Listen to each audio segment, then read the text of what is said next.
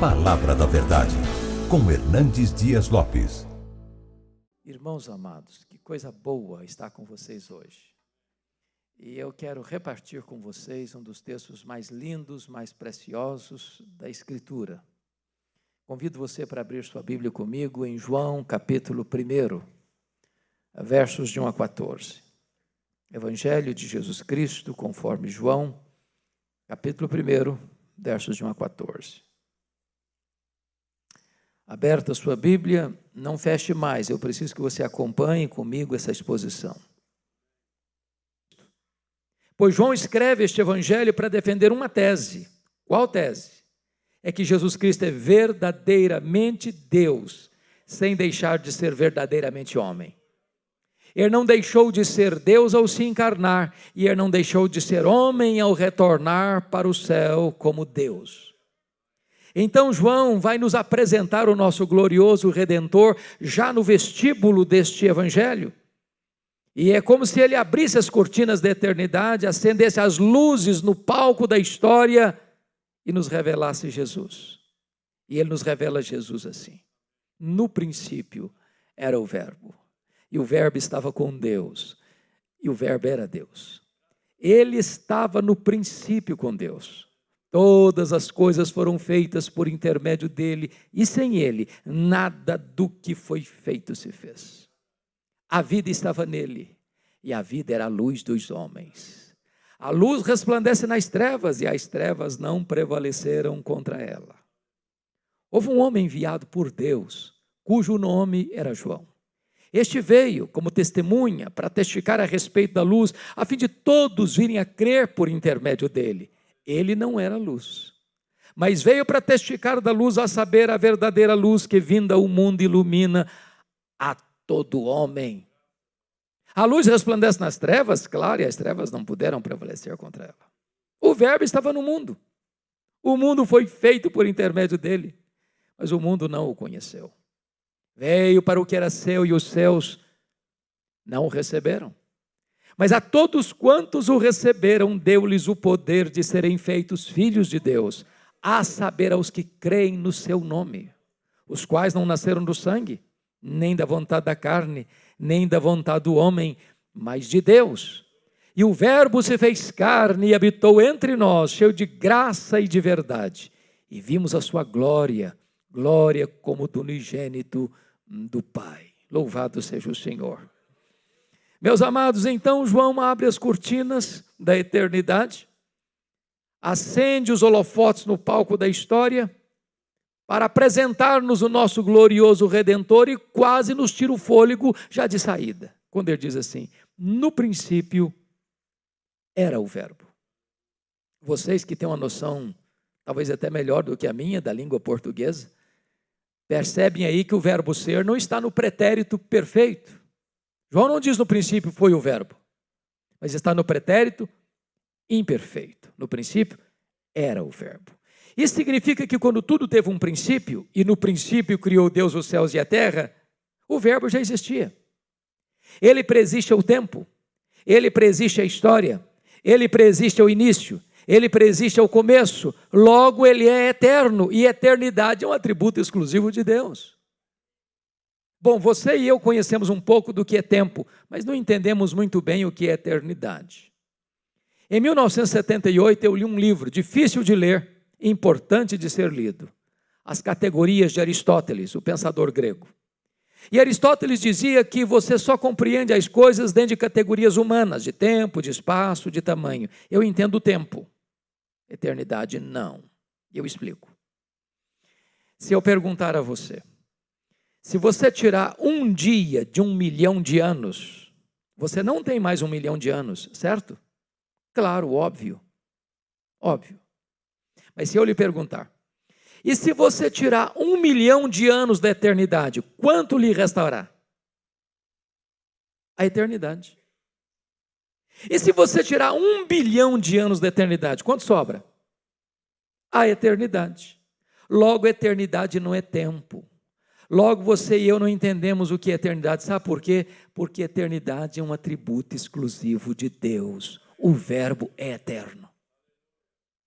E João diz que o verbo estava com Deus. Essa expressão no grego é prostonteon e significa ele estava face a face com Deus. Se Deus é uma pessoa e Deus é, e se o verbo estava face a face com Deus, logo o verbo não é um ser impessoal, como pensavam os gregos.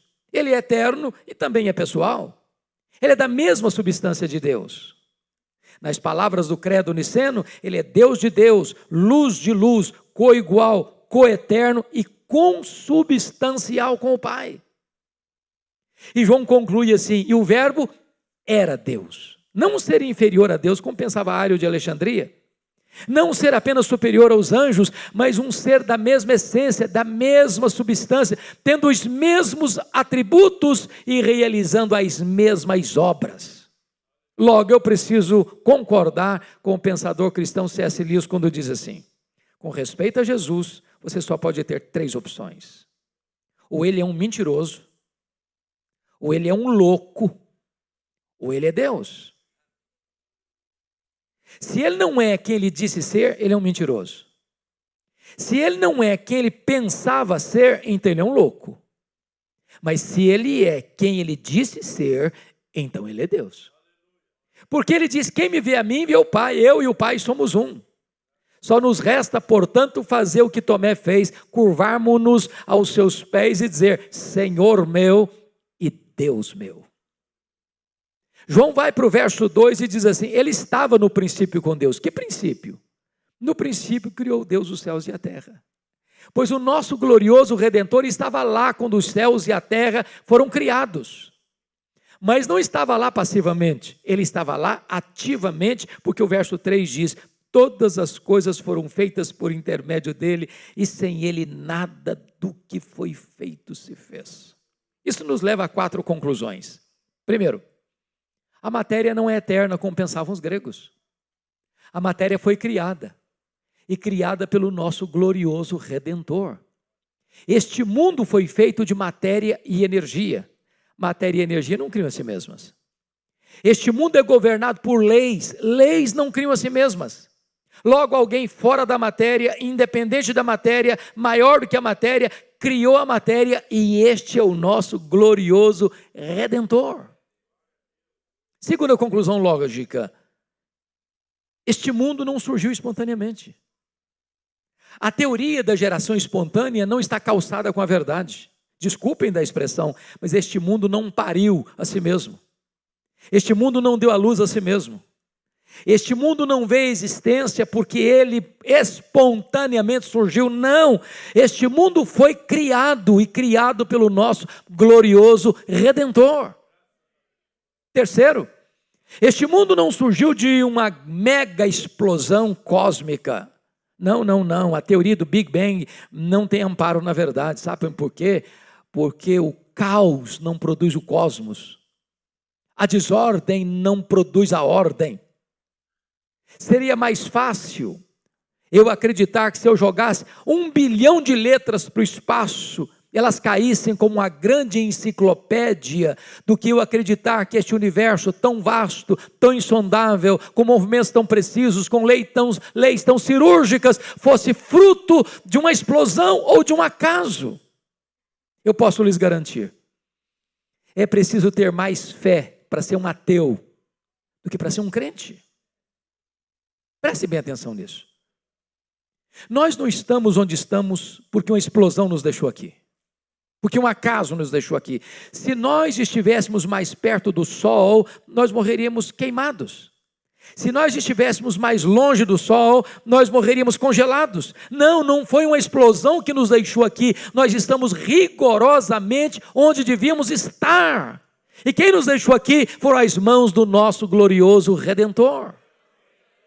Pense comigo na lua, nosso satélite. Todos vocês sabem que a lua é a faxineira do planeta Terra. Não houver a lua com as suas fases, não haveria as marés dos oceanos. Não houvesse maré, as marés dos oceanos e as nossas praias se encheriam de lixo e a vida seria impossível no nosso planeta. Não foi um acidente, não foi uma explosão, não foi um caos que deixou a lua na sua órbita, foram as mãos do nosso glorioso redentor. Quarta conclusão. O nosso universo não é fruto de uma evolução de milhões e milhões de anos. Vocês bem sabem que exatamente há 160 anos, em 1859, Charles Darwin publicava o seu livro A Origem das Espécies em Londres, na Inglaterra. Esgotou-se a primeira edição no dia do lançamento. De lá para cá, essa chamada teoria da evolução tem sido ensinada em escolas e universidades como uma verdade científica. Falta-lhe, entretanto, a evidência das provas. Irmãos amados, criacionismo não é artigo de fé. Criacionismo é artigo de ciência. Que o mundo foi criado, a ciência prova. O que nós aceitamos e cremos pela fé é que este mundo que foi criado foi criado pelo nosso glorioso redentor. A grande questão para nós cristãos, irmãos amados, é conhecer quão glorioso é o nosso redentor, quão grande é o nosso Deus, quão magnífico ele é. A W. Tozer, que foi um dos mais importantes escritores do século passado, ele disse que o maior problema da igreja, ele estava se referindo à igreja do século passado, mas a nossa não é tão diferente. Ele disse o seguinte: o problema da igreja é que ela passa a maior parte do tempo tomando a sua própria pulsação e olhando para o seu próprio umbigo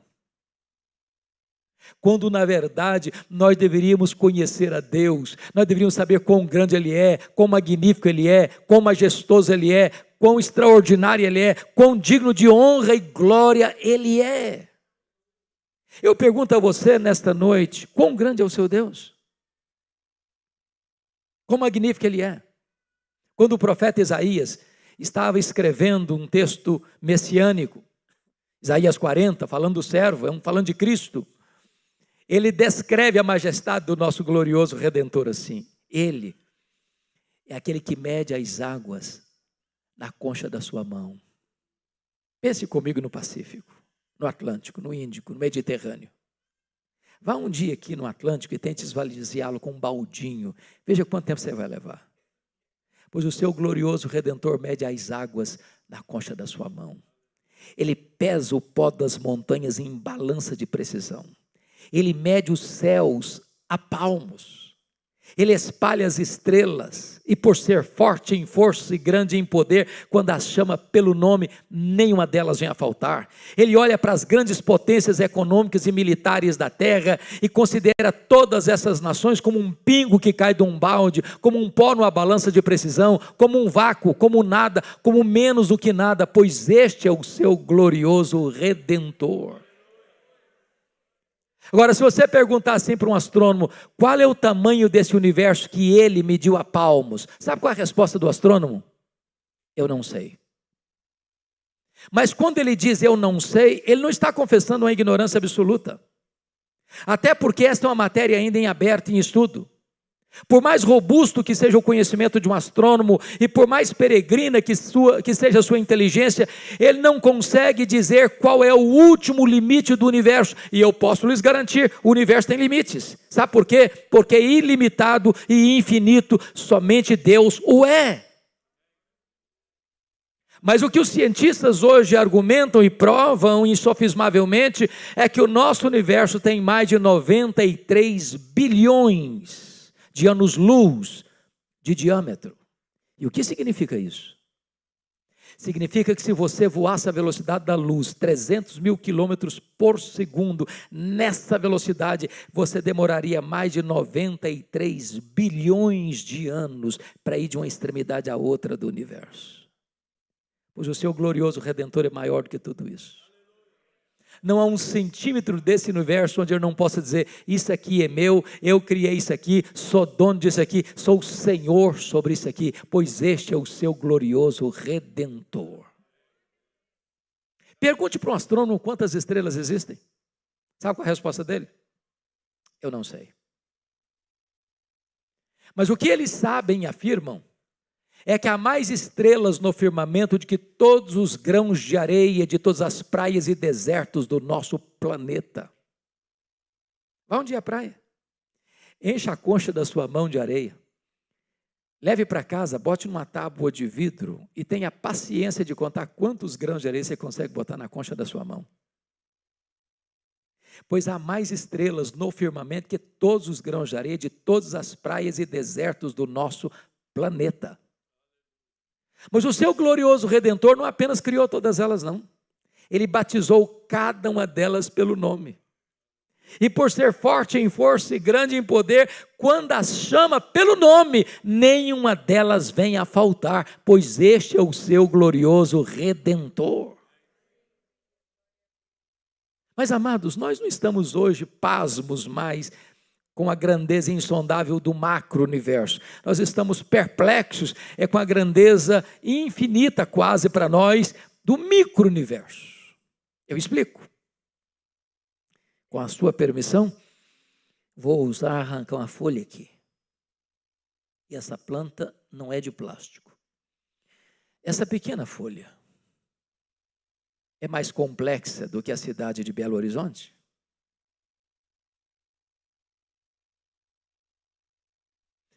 Se você abrir a sua geladeira e pegar um ovo, e quebrá-lo numa frigideira, aquela gema é mais complexa do que qualquer máquina que o homem jamais inventou? Dr. John Wilson, um dos maiores catedráticos de Harvard, uma das maiores autoridades em oftalmologia no mundo, diz que você e eu temos em torno de 2 milhões de fios duplos encapados em cada um dos nossos olhos, e se não for assim, haveria um curto-circuito e nós ficaríamos cegos. Dr. Marshall Nirenberg, prêmio Nobel de Biologia, fez uma das mais fantásticas descobertas no século passado. Ele descobriu que você e eu temos em torno, ou até mais, de 60 trilhões de células vivas no nosso corpo. Descobriu mais. Que em cada uma dessas células você tem 1,70m de fita DNA, onde estão gravados e computadorizados todos os seus dados genéticos, a cor dos seus olhos, a cor da sua pele e do seu temperamento. Se você espichar a fita DNA do seu corpo, você terá 102 trilhões de metros de fita DNA, você terá 102 bilhões de quilômetros de fita DNA no seu corpo. Dá para dar diversas voltas no sistema planetário. Mais tarde, o Dr. Loy vai afirmar que códigos de vida não se originam espontaneamente, códigos de vida não se originam de uma evolução de milhões e milhões de anos, códigos de vida foram plantados em você pelo Deus Todo-Poderoso, Criador dos céus e da terra, e este é o seu glorioso Redentor. Todas as coisas foram feitas por intermédio dele, e sem ele nada do que foi feito se fez. João avança para o verso 4 e quase nos tira o fôlego de novo quando ele diz o seguinte: a vida estava nele, e a vida era a luz dos homens. Prestem bem atenção nisso. Tudo que existe, existe porque recebeu vida dele. Os anjos, os homens, os animais, o universo, enfim. Mas alguém pergunta: mas e quem criou Deus? Resposta: ninguém. Ele não foi criado. Ele é o Criador. Mas alguém pergunta, mas quando ele passou a existir? Não, não passou a existir. Ele é o Pai da eternidade. Ele é eterno. Oh, amados irmãos, é muito importante você entender que tudo que existe, existe porque Ele deu vida. Se você está aqui hoje, você está, é porque Ele preserva a sua vida, nele movemos, nele nos existimos, Ele é quem nos dá a respiração e tudo mais. Se Ele fechar a torneira do oxigênio, você e eu caímos e viramos pó. Ele é o autor da vida. Ele é o doador da vida, Ele é o mantenedor da vida, é nele que nos vivemos, é nele que existimos, é nele que nos movemos, é Ele quem nos dá a respiração, é Ele que nos dá tudo mais. Ele é o autor da vida e Ele é o doador da vida. A vida estava nele, Ele é autoexistente. Mas João diz que a luz, e Ele é a luz, resplandece nas trevas, e as trevas não prevaleceram contra ela. Sabe o que eu acho magnífico? É que a luz nunca se intimida com as trevas. Por mais trevosa que seja a treva, quando a luz chega, ela tem que ir embora. Jesus é a luz. E quando ele chega, a treva do engano, a treva da mentira, a treva da incredulidade, a treva da maldade, a treva da iniquidade, a treva da promiscuidade, a treva da idolatria, a treva da feitiçaria, a treva da ignorância, a treva da, da incredulidade, tudo tem que ir embora, porque ele chega e ele é maior do que o pecado, ele prevalece sobre o pecado, ele liberta, ele transforma, ele salva, ele perdoa, ele faz tudo novo. Bom, eu disse para vocês que João escreveu este evangelho para provar uma tese. Qual tese? Jesus Cristo é verdadeiramente Deus. Até agora, ele provou-nos de duas maneiras. Ele é Deus porque tem os mesmos atributos, ele é eterno, ele é pessoal, ele é divino, ele é autoexistente. Mas em segundo lugar, ele é Deus porque realiza as mesmas obras. Ele é o criador e ele é o doador e mantenedor da vida. A partir de agora, João vai mostrar para nós que diante deste Deus glorioso, você não pode ficar neutro. Você tem que ter uma reação, uma resposta. Você não pode ficar em cima do muro. E eu vou dizer algo para você que aparentemente parecerá contraditório, mas não é não. Eu vou lhe dizer nesta noite que você precisa tomar uma decisão porque você é escravo da sua liberdade. Eu explico. Você, como alguém dentro de uma canoa rio abaixo à beira de um abismo, você precisa tomar uma decisão. Ou você sai do barco, da canoa e, e nada até a margem, ou você rema para levar a canoa para outra margem, ou você faz de conta que o abismo não existe. Só uma coisa você não pode fazer: deixar de tomar uma decisão. Talvez você argumente, bom, mas eu estou aqui hoje e eu não estou tomando decisão nenhuma, eu estou neutro, eu, eu, eu, eu, eu, eu, eu, eu, eu não tomo decisão nenhuma. Eu estou indeciso. Eu vou lhe dizer que a indecisão é uma decisão. A indecisão é a decisão de não decidir. E se você não decide, já está decidido. Quem não é por mim é contra mim. Quem comigo não é junta, espalha, disse o Senhor Jesus. Então, nós vamos ver três reações a Jesus no texto. A primeira reação está nos versículos 6 a 9. É a reação do precursor de João Batista, quando ele dá toda a glória a Jesus. A segunda reação está nos versos 10 e 11, é a rejeição. E a terceira reação é a aceitação de Jesus, dos versos 12 e 13. Vamos dar uma olhadinha nisso. Vamos olhar primeiro a reação de João Batista. Houve um homem enviado por Deus, cujo nome era João. Este foi enviado como testemunha para testificar a respeito da luz, a fim de todos irem a crer por intermédio dele. Ele não era luz, ele veio para testificar da luz, a saber, a verdadeira luz que vinda ao mundo ilumina a todo homem. Vamos entender isso aqui. Tem 400 anos entre Malaquias e João Batista. Nós chamamos este período interbíblico ou de silêncio profético. Tinha música, tinha templo, tinha festas, tinha sacrifícios, mas não tinha palavra de Deus. Um dia Deus rompe o silêncio. Envia um homem, um homem estranho, vestindo roupa estranha, se alimentando de comida estranha, pregando num lugar estranho, o deserto da Judéia, quente demais de dia, gelado demais de noite. E diz a Bíblia que as multidões fluem aos borbotões para ouvi-lo, porque ele está pregando batismo de arrependimento, para perdão, para remissão de pecados.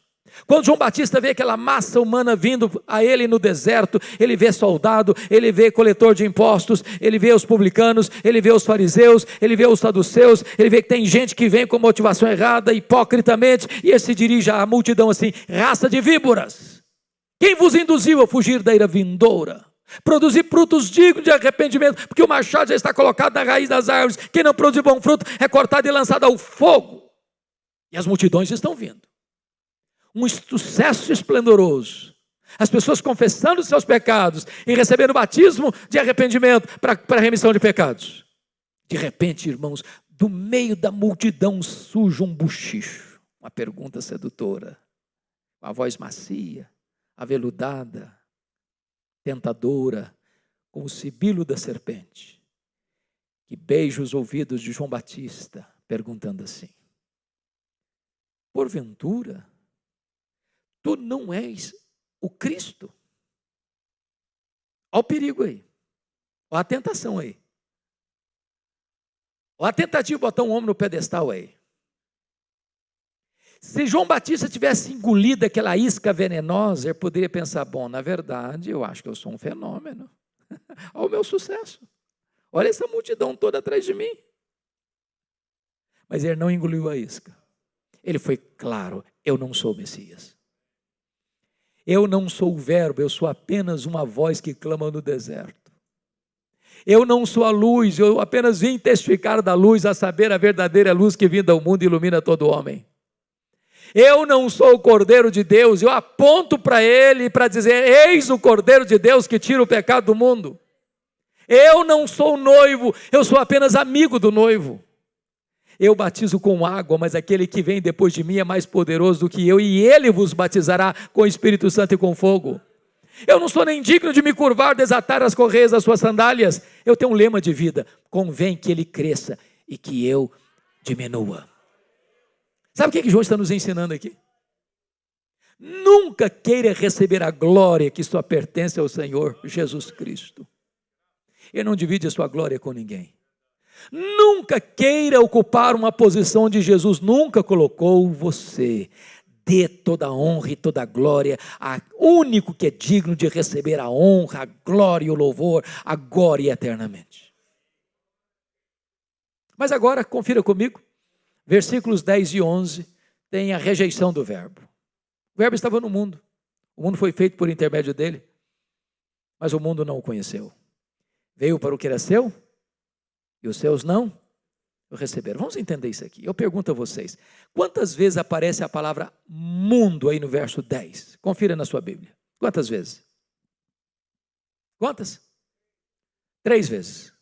No grego é a mesma palavra: cosmos, cosmos, cosmos. Mas curiosamente, num único versículo, a mesma palavra sendo repetida três vezes, cada vez que aparece, ela tem um significado diferente. O verbo estava no mundo. Que mundo? Mundo geográfico. O mundo foi feito por intermédio dele. Que mundo? Mundo material. O mundo não conheceu. Que mundo? Mundo das pessoas. Ao ler a sua Bíblia, fique atento. Porque às vezes uma mesma palavra, num mesmo versículo, pode ter significados diferentes. Mas o verso 11 nos leva a um ponto crucial. Veio para o que era seu, e os seus não o receberam. Quem são os seus aí? São os judeus. Mas por que não o receberam? Por falta de luz? Não, por falta de olhos. Por falta de evidências? Não, por falta de fé. Porque toda a história do Antigo Testamento, meus irmãos, foi uma preparação para a vinda do Messias. Tudo apontava para o Messias. Desde Gênesis 3,15, da semente da mulher nascerá aquele que esmagará a cabeça da serpente. Os patriarcas falaram dele, os profetas apontaram para ele, o cordeiro da Páscoa era um símbolo dele. O tabernáculo era um símbolo dele, a arca da aliança era um símbolo dele, o que estava dentro da arca, as tábuas da lei, o vaso com maná, a, a vara seca de Arã que floresceu eram símbolos dele, a tampa da arca, o propiciatório, era um símbolo dele, as festas de Israel eram símbolos dele, os sacrifícios do templo eram símbolo dele, o sábado era uma sombra dele, tudo era sombra, ele é a realidade na plenitude dos tempos, ele veio, nascido de mulher, nascido sob a lei, para ser o nosso redentor. Ele andou por toda parte fazendo bem, libertando os oprimidos do diabo. Os cegos viram, os mudos falaram, os surdos ouviram, os coxos andaram, os mortos ressuscitaram. E ele mostrou o poder de Deus, ele falou do reino de Deus, mas os seus não o receberão. Quando você vai a Israel até hoje, e eu levo uma caravana todo ano a Israel, o que mais deixa a gente chocado e triste é que essa venda ainda está nos olhos deles. E eles ainda estão esperando um Messias que já veio há dois mil anos na pessoa de Jesus de Nazaré. Cuidado para que você, ao conhecer a verdade, mesmo assim, tome a decisão de rejeitar a verdade. Como escaparemos nós se negligenciarmos tão grande salvação? Mas agora vem a terceira reação ao verbo. Confira comigo versos 12 e 13. E para mim está aqui no verso 12 a mais importante conjunção adversativa do Evangelho de João. Mas a todos quantos o receberam, deu-lhes o poder de serem feitos filhos de Deus. Sempre que você ler a sua Bíblia, preste atenção nas conjunções adversativas. Mas, entretanto, todavia, porém, entre mentes, porque está contrastando o que estava falando antes com o que vai dizer agora. Em virtude da rejeição de Israel, está escrito assim: Mas a todos quantos o receberam, deu-lhes o poder de serem feitos filhos de Deus. A pergunta é: todos quantos? Todos quem? E a resposta é: todos judeus, todos gentios todos homens, todos mulheres, todos crianças, todos adolescentes, todos jovens, todos adultos, todos velhos, todos ricos, todos pobres, todos doutores, todos analfabetos, todos religiosos, todos não religiosos, todos negros, todos pardos, todos brancos, todos amarelos, todos daqui, todos dali, todos da além, não importa onde você vem, não importa para onde você vai, se você crê em Jesus, você é feito filho de Deus.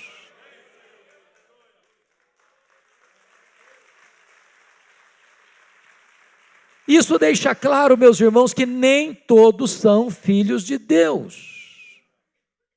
Ser filho de Deus não é algo natural, é algo mais revolucionário possível. Você não é filho de Deus porque nasce num país chamado cristão. Você não é filho de Deus porque vem de uma família cristã. Você não é filho de Deus porque frequenta a igreja batista Getsemane, ou a igreja presbiteriana, ou a igreja metodista, ou a igreja Assembleia de Deus, ou esta igreja, ou aquela outra igreja. Para você ser filho de Deus, você tem que nascer de novo, você tem que nascer do Espírito, você tem que nascer de cima, você tem que ser nova criatura. É algo revolucionário e extraordinário.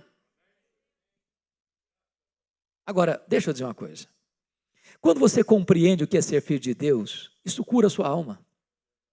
Isso cura as suas emoções dos complexos de inferioridade, por exemplo. Só para nós aqui. Só para nós aqui. Tem muito crente, desculpem da expressão, e sente uma espécie de dor de cotovelo ou ler Forbes, caras, e ver famosos artistas, atletas famosos, atores famosos, os seus iates, os seus jatinhos particulares, as suas ricas mansões, e ele, crente, passando uma magrela. Deixa eu dizer uma coisa para você. Se você é filho de Deus, filha de Deus, corre em suas veias mais do que sangue azul. Você é filho do Rei dos Reis, do Senhor dos Senhores. Tudo que o homem tem, por mais extraordinário e abundante que isso seja, vai ficar aqui. Não tem gaveta em caixão. Não tem caminhão de mudança e enterro.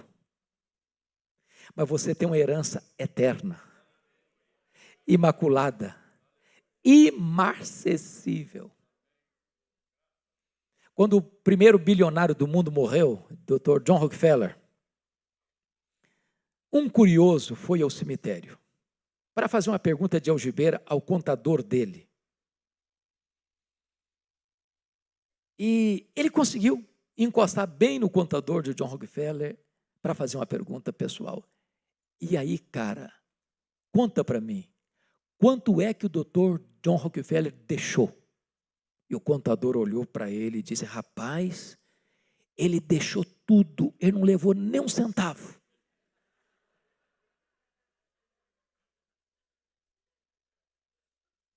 E eu preciso dizer para você que você tem uma herança eterna.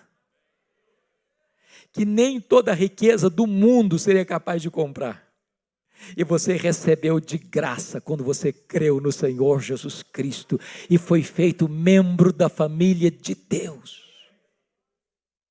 Pare com baixa autoestima. Largue mão de ter estima chatada, de complexa inferioridade. Você é filho do Rei dos Reis e do Senhor dos Senhores. Seu nome está escrito no livro da vida e você tem uma herança eterna e gloriosa. Mas João não quer que você nem eu saiamos daqui confusos acerca do que significa ser filho de Deus. Por isso ele explica no verso 13: os quais não nasceram do sangue. O que significa isso? Significa que ser filho de Deus não é algo hereditário. É filho de Deus? Claro. Meu pai é o pastor da igreja, minha mãe dirige o ciclo de oração. É, deve ser bom ser filho de pastor. Não sou, não, mas deve ser. E ter uma mãe de oração deve ser maravilhoso. Mas isso não faz de você filho de Deus, não. Você é filho de Deus? Claro, eu sou um calvinista convicto. Você é filho de Deus? Claro, eu sou um arminiano muito convicto. É, ser calvinista, ser arminiano, pode ser bom para você, mas isso não faz de Deus. Isso faz de você filho de Deus, não. Ser filho de Deus não é hereditário. Lá no céu não entra por procuração, nem por atacado. Se você não nascer de novo, você não pode entrar lá. Os quais não nasceram do sangue, nem da vontade da carne. O que significa isso? Significa que você não pode se autoproclamar filho de Deus. Você não tem essa competência. Imagine a cena. Dia de feriado. Você vai para uma montanha, Aqui vocês não gostam tanto de montanha, porque tem muita. Vocês vão para a praia. Onde vocês quiserem ir. Que é dia bonito, campo maravilhoso, a grama farfalhante, o passaredo cantando, as borboletas esvoaçando pelo ar, aquela brisa tocando o seu rosto. Tudo é bonito, tudo é belo, tudo perfumado, tudo encantador, e você pensa, mas que coisa linda. Você quer saber de uma coisa? A partir de hoje, eu me declaro, eu me faço filho de Deus. Tão bonito, não? Mas impossível. Você não pode fazer de você mesmo filho de Deus. Você não tem esse poder, você não tem essa capacidade, você não tem essa competência. A salvação não está na sua mão, a salvação está nas mãos, está, está, nas, mãos, está nas mãos de Deus. Só Deus pode fazer de você seu filho. Terceiro, os quais não nasceram do sangue, nem da vontade da carne, nem da vontade do homem. Sabe o que significa isso? Nenhum ser humano, por mais ilustre, tem competência para dizer assim para você: seja filho de Deus. Nem Maria, nem Pedro, nem Paulo, nem os profetas, nem os apóstolos, nem os pais da igreja, nem os reformadores, nem os avivalistas, nem o pastor da igreja, nem o bispo, nem o sacerdote, nem a igreja, nem a denominação, nem um concílio eclesiástico pode dizer assim: seja filho de Deus. Não, não, não, não. Eles não têm essa competência. Só o próprio Deus pode fazer esse milagre na sua vida, tirando o tampão dos seus ouvidos, arrancando a venda dos seus olhos, arrancando o seu coração de pedra, lhe dando um coração de carne e fazendo você nova criatura, membro membro da família de Deus, selando você com o Espírito Santo da promessa e colocando o seu nome no livro da vida. Bom, depois que João nos apresenta essas três reações, ele vai concluir levando-nos ao versículo 14. Aqui está o maior mistério do cristianismo. Atanásio, que derrotou as teses heréticas de Ário no concílio de Nicéia em 325, escreve um livro sobre a encarnação e diz que a encarnação é o maior mistério do cristianismo. E é fato, se não vejamos. O que é está escrito no verso 14? E o verbo se fez carne. A grande pergunta é: que verbo? E a resposta é: o verbo eterno, o verbo pessoal, o verbo divino, o verbo autoexistente, o verbo criador o Verbo que é a verdadeira luz que vindo ao mundo ilumina todo homem. O Verbo que é Deus, imenso, infinito, eterno, imutável, onipotente, onipresente, onisciente, soberano, transcendente, maior que tudo quanto ele criou, numa linguagem bíblica, nem os céus dos céus pode contê-lo. E agora ele se esvazia, ele não foi esvaziado, ele se esvaziou se esvaziou, e se esvaziou, e se esvaziou, e se esvaziou, a ponto de se transformar num zigoto, num embrião, num feto, num bebê que nasce de uma virgem, enfaixado em panos e colocado numa manjedoura, pois aquele bebê é o Rei da glória, é o Criador do universo, é o Rei dos reis, é o Senhor dos senhores. O Verbo se fez carne e não habitou longe de nós, não, ele habitou entre nós. Ele vestiu pele humana, ele calçou as sandálias da humildade, ele pisou o nosso chão, ele bebeu a nossa água, ele comeu o nosso pão, ele chorou a nossa lágrima, ele sentiu a nossa dor, ele carregou sobre o seu corpo no madeiro os nossos pecados, ele morreu por nós para nos dar a vida eterna. Mas de que maneira se manifestou entre nós? Cheio de justiça e juízo? Se ele viesse cheio de justiça e juízo, ele nos fulminaria. Sabem por quê? O melhor de nós, o melhor de nós, as nossas justiças, aos olhos dele, não passam de trapos de imundícia. E eu fico pensando, se o melhor de nós não passam de trapos, e o pior de nós, o que seria? Mas ele veio cheio de graça e de verdade. Nos apanhou arruinados, sujos, contaminados, perdidos, depravados, condenados, mortos nos nossos delitos e pecado, e Ele nos apanhou, e Ele nos limpou, e Ele nos lavou, e Ele nos regenerou, e Ele nos restaurou, e Ele nos transformou, e Ele nos perdoou, e Ele nos fez membros da família de Deus. E João conclui assim: e vimos a sua glória, glória como do unigênito do Pai. Ô irmãos, todos vocês sabem, e nós estamos num curso de teologia, que glória não é um atributo de Deus. Não. Glória é a somatória de todos os atributos de Deus no seu esplendor máximo. Vocês que têm familiaridade com a Bíblia sabem que nós temos dois tipos básicos de atributos: os chamados atributos comunicáveis e os atributos incomunicáveis. Tem atributo que Deus tem que só Ele tem e partilha conosco. Por exemplo, Deus é santo, mas Ele nos ordena sede santos, como eu sou santo. Deus é misericordioso, mas ordena a nós, sede vós misericordiosos como vosso Pai Celeste. Mas há atributos que Deus tem, não reparte conosco agora e não repartirá conosco na eternidade. Só Ele tem. Só Deus é autoexistente, só Deus é infinito, só Deus é imenso, só Deus é eterno, só Deus é imutável, só Deus é onipotente, só Deus é onipresente, só Deus é onisciente, só Deus é transcendente, só Deus é soberano. Quando nós falamos de glória, vimos a sua glória, a glória é o resplendor máximo de todos esses atributos de Deus.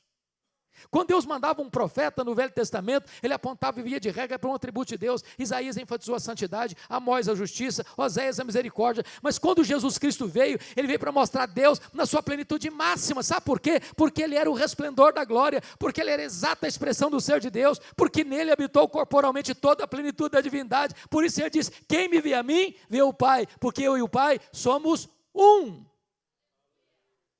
Mas eu preciso terminar dizendo para você o seguinte: que quando você vai para o restante do Evangelho de João, o evangelista segue a mesma metodologia que seguiu na introdução do Evangelho. Ele vai provar para nós que Jesus Cristo é Deus, usando os mesmos argumentos. Ele é Deus porque realiza as mesmas obras, ele é Deus porque tem os mesmos atributos. Se não, vejamos. João seleciona sete milagres operados por Jesus. Por que sete? Porque sete é o número da perfeição. Primeiro milagre, capítulo 2, ele transformou água em vinho. Segundo milagre, capítulo 4, ele cura o filho oficial. Terceiro milagre, capítulo 5, ele cura o paralítico de Betesda. Quarto milagre, capítulo 6, ele multiplica pães e peixes. Quinto milagre, capítulo 6, ele anda sobre o mar. Sexto milagre, capítulo 9, ele cura um cego de nascença. Sétimo milagre, capítulo 11, ele ressuscita Lázaro. Se ele faz as obras de Deus, logo ele é Deus. O que, que João vai fazer mais? provar que ele é Deus, porque tem os mesmos atributos. Sabe o que ele vai fazer? Pega uma frase, João 8,58. Antes que Abraão existisse, eu Sou, eu sou, é o nome de Deus revelado a Moisés, é o grande nome de Deus da Bíblia, é o nome Javé, ou o nome Iavé. Se você ler numa versão Javé e na outra Iavé, não fique triste não. É porque no hebraico a letra J e a letra I é a mesma letra. Então alguém traduz Iavé, outro traduz Javé, sem problema nenhum. Acho que vocês sabem também que a palavra Jeová é uma palavra composta de dois nomes de Deus, onde você pega as as consoantes de Javé com as vogais de Adonai, e então você forma o nome Jeová. Pois Jesus é o Jeová do Velho Testamento. O que, é que João vai fazer? Pegar sete declarações de Jesus, eu sou, para colocar no Evangelho. Primeira declaração, João 6,35. Eu sou o pão da vida. Segunda declaração, João 8,12. Eu sou a luz do mundo. Terceira declaração, João 10,9. Eu sou a porta. Quem entrar por mim será salvo. Entrará e sairá e achará pastagens. Quarta declaração, João 10,11. Eu sou o bom pastor. O bom pastor dá vida pelas suas ovelhas. Quinta declaração, João 11, 25. Eu sou a ressurreição e a vida. Sexta declaração, João 14, 6. Eu sou o caminho e a verdade e a vida. E ninguém vem ao Pai senão por mim. Sétima declaração, João 15, 1. Eu sou a videira verdadeira e o meu pai é o agricultor. Se ele tem os mesmos atributos de Deus, logo ele é Deus. Está provada então a tese de João. Mas eu não posso terminar sem elucidar um mistério nesse texto. É que de todas essas declarações, eu sou, das sete, uma delas Jesus reparte com você e comigo, com a igreja. Por exemplo, ele disse em João 8,12: Eu sou a luz do mundo. Mas ele diz em Mateus 5,14: Vós sois a luz do mundo. Jesus nunca disse para a igreja assim: Vós sois o pão da vida. Ele nunca disse isso para a igreja. Jesus nunca disse para a igreja assim: Vós sois a porta, quem entrar por vós será salvo. Ele nunca disse isso. Jesus nunca disse assim para a igreja: Vós sois o bom pastor que deu a vida pelas ovelhas. Ele nunca disse isso para a igreja. Jesus nunca disse para a igreja assim: Vós sois a ressurreição e a vida. Ele nunca disse isso para a igreja.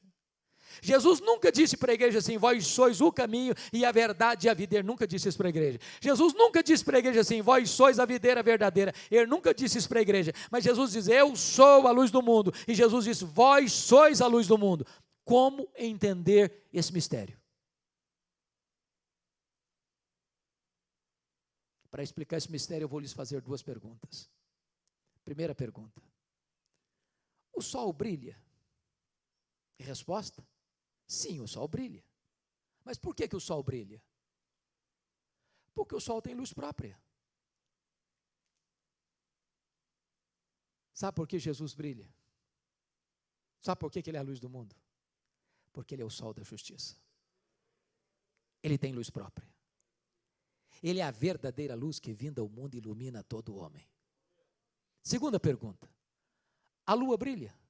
Resposta: sim, a lua brilha. Mas como a lua brilha? A lua não tem luz própria. A lua só brilha na medida em que ela reflete a luz do sol. Agora preste atenção. A igreja não é luz do mundo na mesma medida que Jesus é luz do mundo. A igreja não tem luz própria. A igreja só é luz do mundo na medida em que ela reflete no mundo a luz de Cristo, o sol da justiça, a verdadeira luz que vinda ao mundo ilumina todo homem. Então, sabe qual é o nosso papel como igreja? É sair pelas ruas, pelos becos, pelas avenidas, pelas praças, pelas escolas, pelas universidades, pelas fábricas, pelas empresas, pelas empresas, pelas faculdades, pelas instituições do governo, por todo canto, pelo campo, para levar essa luz e deixar essa luz brilhar. A luz verdadeira que vinda o mundo ilumina a todo homem. Que aquele que é digno de honra, glória e louvor, o nosso glorioso redentor, abençoe-nos nesta noite. Amém.